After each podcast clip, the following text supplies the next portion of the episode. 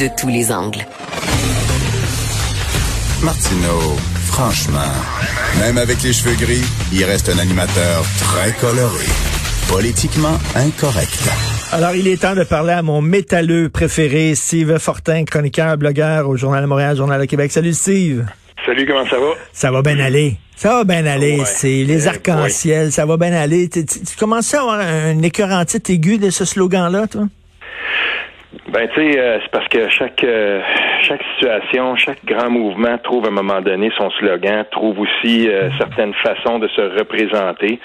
Euh, bon, l'arc-en-ciel avec le, le, le slogan, tout ça. Tu sais, moi, j'ai des enfants, ils ont fait ça, on a affiché ça dans la fenêtre, on le fait comme tout le monde parce que euh, on le fait aussi pour nos enfants, on le fait aussi parce qu'on peut pas tout s'expliquer.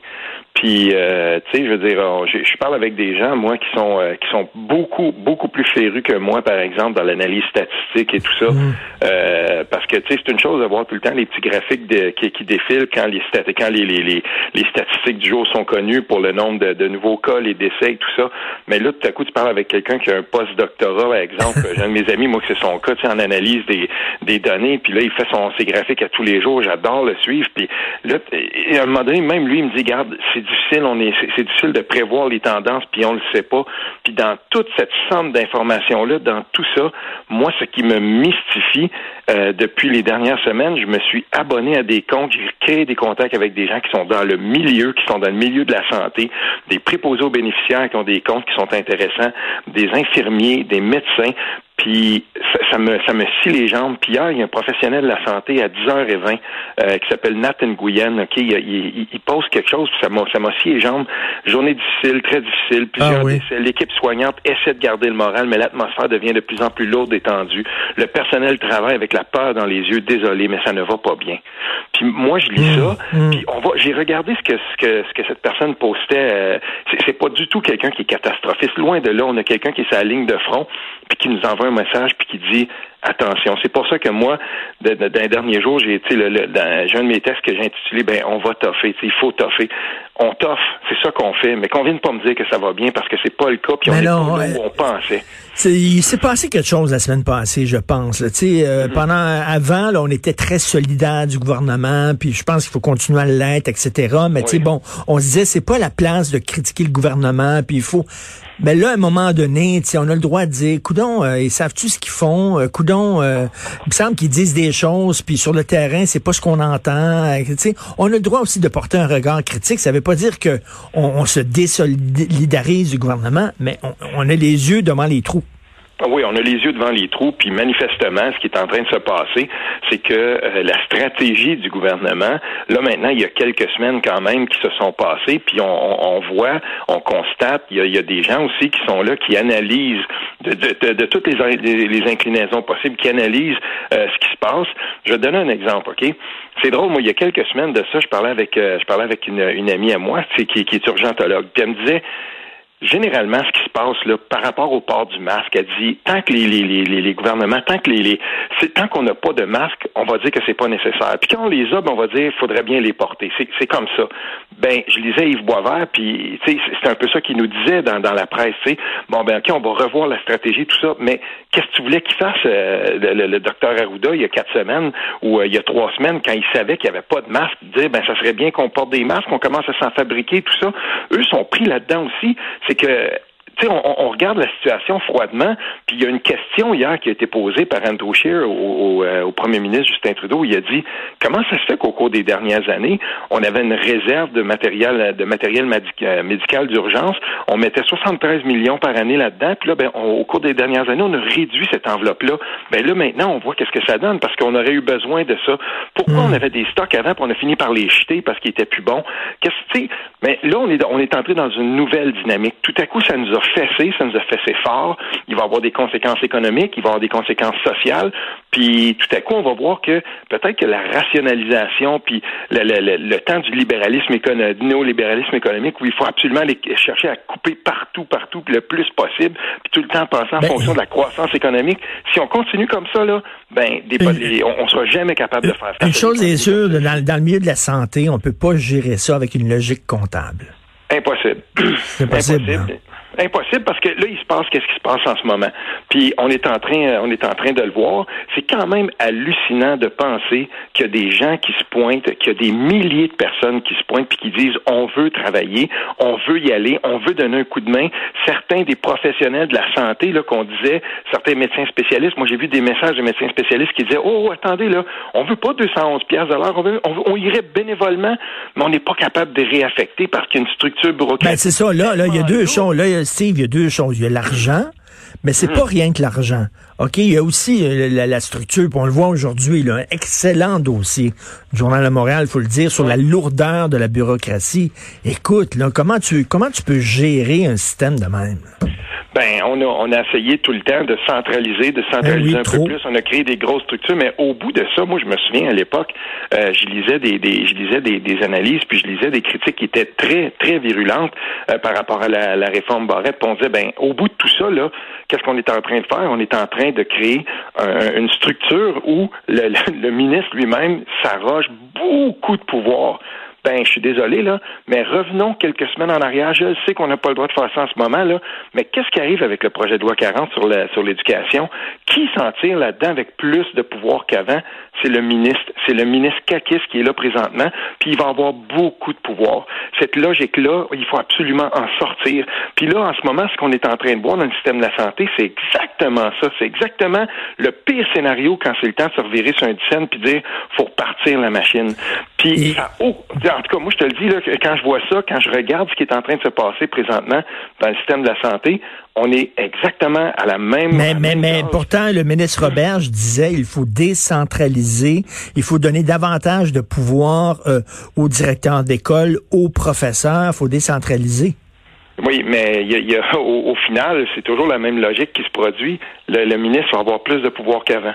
Puis c'est drôle, mais si on veut décentraliser, moi je me dis que euh, il faudra qu'on qu'on se dépatouille dans ces structures-là pour qu'elles soient beaucoup plus intelligibles, pour qu'elles soient euh, justement plus faciles à, à, virer sur un dixaine. Parce que là, j'en parlais justement avec des gens qui étaient ex-commission euh, scolaire, maintenant ça s'appelle plus comme ça, puis on me disait, ouais, ben le deux semaines dont on parle pour repartir les écoles, ça va être quand même difficile, parce que n'oublions pas, puis ça, ben personne, on, on pouvait pas vraiment, quand on a, on a débattu de ça, c'était pas dans les cartons, mais euh, je veux dire, on est en plein changement de structure pendant ce temps-là, puis ça sera pas si simple que ça. On arriver. On va, on va repartir les écoles à un moment donné, pas trop tôt, je l'espère, mais c'est pas si simple tout ça il va falloir qu'on se penche là-dessus sur la façon dont on est capable d'être plus réactif dans nos dans, dans, dans, nos organisations publiques. Parce qu'en ce moment en santé en tout cas on faillit l'autre. Ben, regarde regarde la DPJ là. Les gens avec toute la, la crise qui s'est passée à Granby les gens de la DPJ disaient avant on avait beaucoup plus de pouvoir. On prenait nos propres décisions.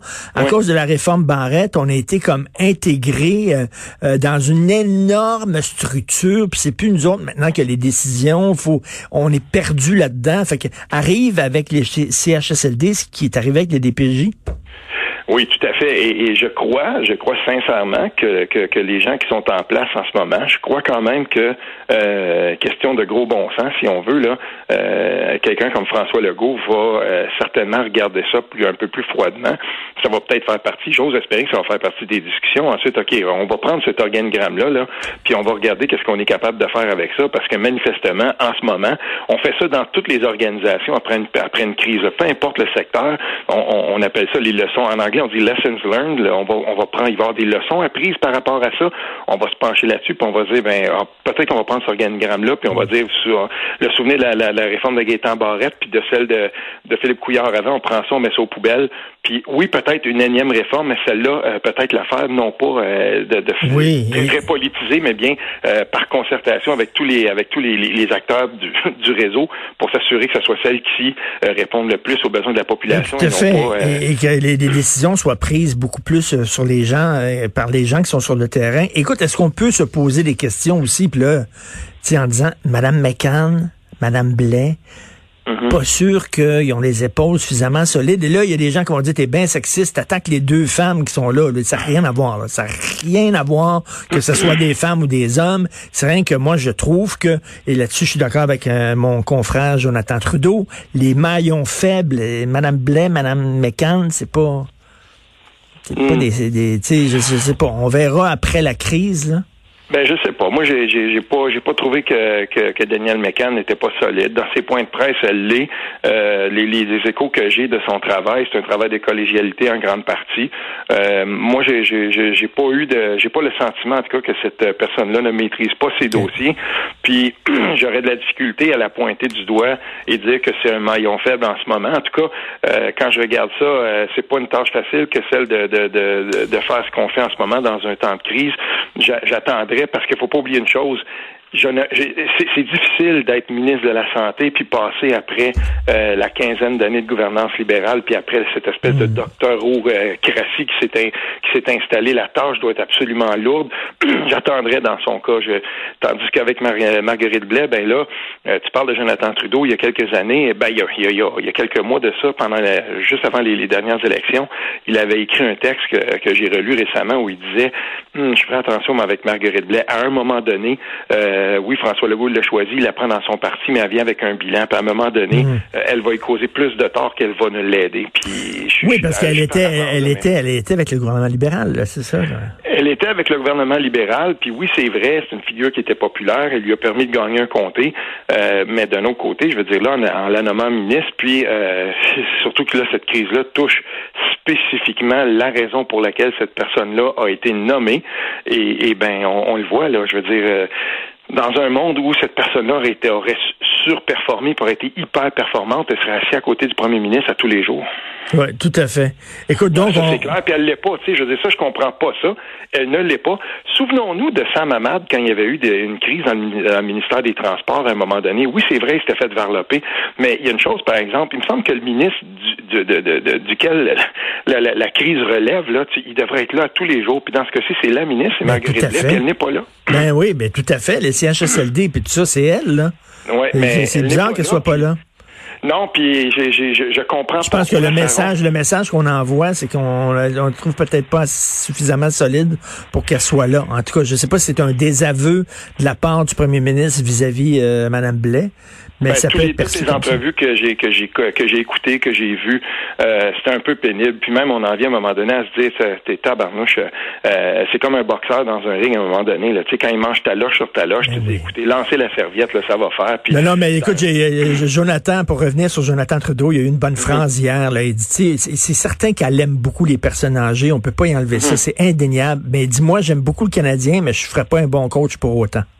Oui, je, je, suis certain qu'elle a une bonne expertise euh, de, de, ces dossiers-là. Ça fait quand même longtemps qu'elle est là-dedans, mais là maintenant, en tout cas, euh, je pense qu'il va y avoir un après tout ça là. Puis on est peut-être un peu tôt. il, va y avoir un après, mais euh, tu sais, François Legault, il va être placé devant des choix aussi. il va, il va être placé devant des choix comme tous les autres gouvernements, parce que ça, c'est drôle parce que j'en parlais avec avec quelqu'un qui, qui, qui, qui est un apparatchik politique depuis très très longtemps, qui me disait, il va y avoir un après ça.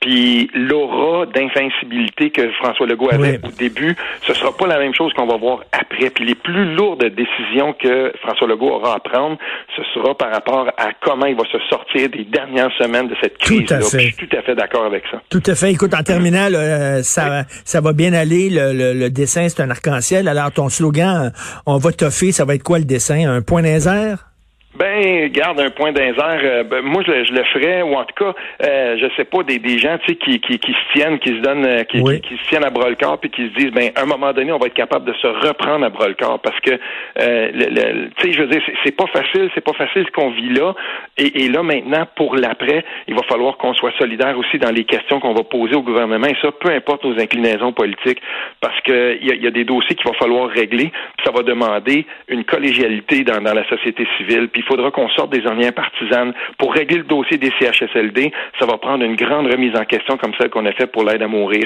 l'aide médicale à mourir. Fait que ça, va être comme ça parce que c'est indigne. Si on dit là mourir dans la dignité, là, ben il faut arrêter de vivre dans l'indignité parce que c'est ça qu'on Tout à fait, tout à fait. Peut-être même une commission d'enquête publique sur comment ça se fait qu'on était rendu là dans les CHSLD. Si ça prend ça, Richard, il faut le faire absolument. Merci beaucoup, Steve. Bonne fin, ben, bonne fin de confinement. Je pense pas que ça va finir cette semaine, mais en tout cas, bon confinement, Fortin. OK, salut, salut, Richard.